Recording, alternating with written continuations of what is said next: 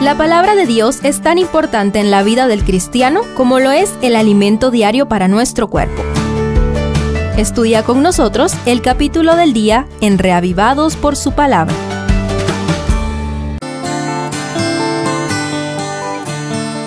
Juan 17 presenta la oración más extensa que se ha registrado de Jesús en algún momento antes de las escenas del Getsemaní. Analicemos la oración y sus alcances hasta nosotros.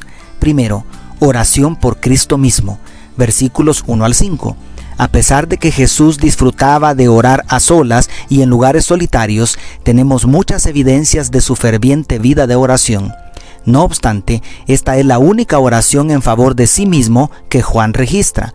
El texto inicia diciendo en el verso 1, Así habló Jesús y alzando los ojos al cielo dijo, Padre, ha llegado la hora, glorifica a tu Hijo, para que tu Hijo te glorifique a ti.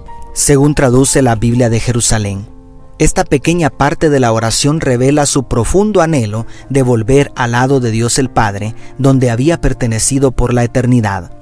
Segundo, oración por los discípulos, versículos 6 al 19. La parte central y más abundante de la oración es en favor de sus discípulos. Es conmovedor ver al Maestro orar con tal intensidad por sus apóstoles cuando le quedaban pocas horas para enfrentar la cruz. Podemos resumir sus peticiones en 1. Padre Santo, a los que me has dado, guárdalos en tu nombre, para que sean uno, así como nosotros. De acuerdo al verso 11. 2. Para que tengan mi gozo completo en sí mismos. Quizá refiriéndose a la plenitud de la obra de Cristo en favor de la humanidad en el verso 13. 3. No ruego que los quites del mundo, sino que los guardes del mal. O del maligno, según traduce la Biblia de Jerusalén el verso 15. Y 4 santifícalos en tu verdad, tu palabra es verdad. Según el verso 17. Oh, cuánto necesitaban los discípulos ser guardados en unidad, aceptar con gozo el sacrificio de Cristo en la cruz que tanto habían rehuido, ser librados del mal y santificados en la palabra de verdad. ¿Y nosotros necesitamos también estas bendiciones? Y tercero, Oración por todos los creyentes, versículos 20 al 26. Con alma de profeta, el Maestro alcanza en su oración hasta los creyentes de nuestros días a partir del verso 20 que dice, Pero no ruego solamente por estos, sino también por los que han de creer en mí por la palabra de ellos. ¿Cómo no sentirnos aludidos?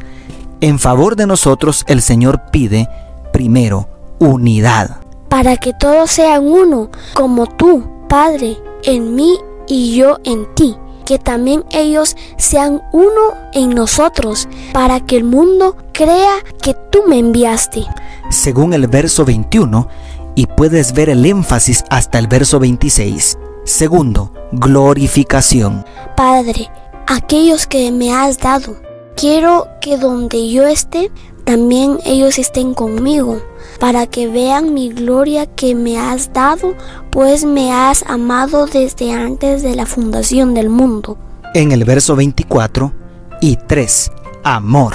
Les he dado a conocer tu nombre y lo daré a conocer aún para que el amor con que me has amado esté en ellos y yo en ellos. Según el 26.